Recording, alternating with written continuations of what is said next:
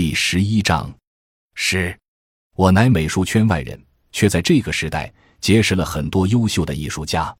每个人的成功都有其独特的传奇，都有不可复制的巅峰。然而，像黄鱼刚这样一个苦孩子，一个看似完全与高雅艺术无缘的孤儿，却能依靠自己的底层打拼，终于出类拔萃，站立在当代艺术前沿。这几乎是我见识的唯一。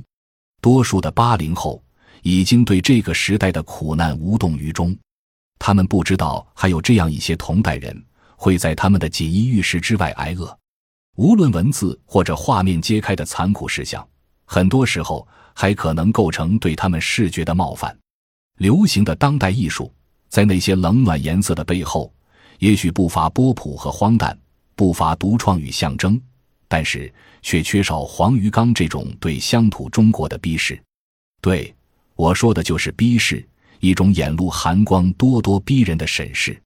这种逼视是艺术家在这个纷繁岁月应有的立场，是其画刀刻画中深藏又毕露的态度。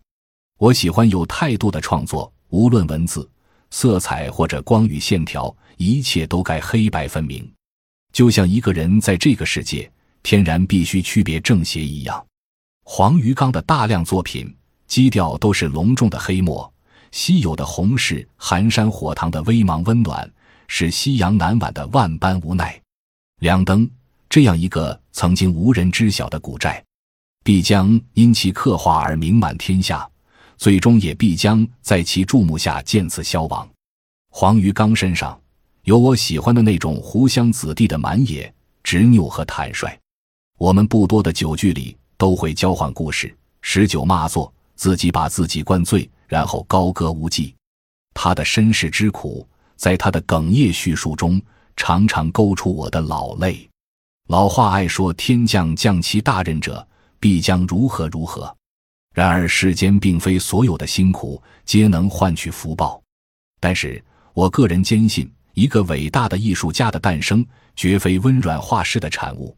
我之所以看好黄鱼刚及其创作未来，在于非常人物必有非常之志。也必有浩然之气，他正是怀揣着这样一股气，行走于盛世边缘之荒山野岭。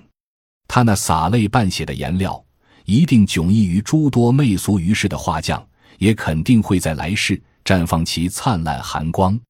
二零一七年五月八日，于大理。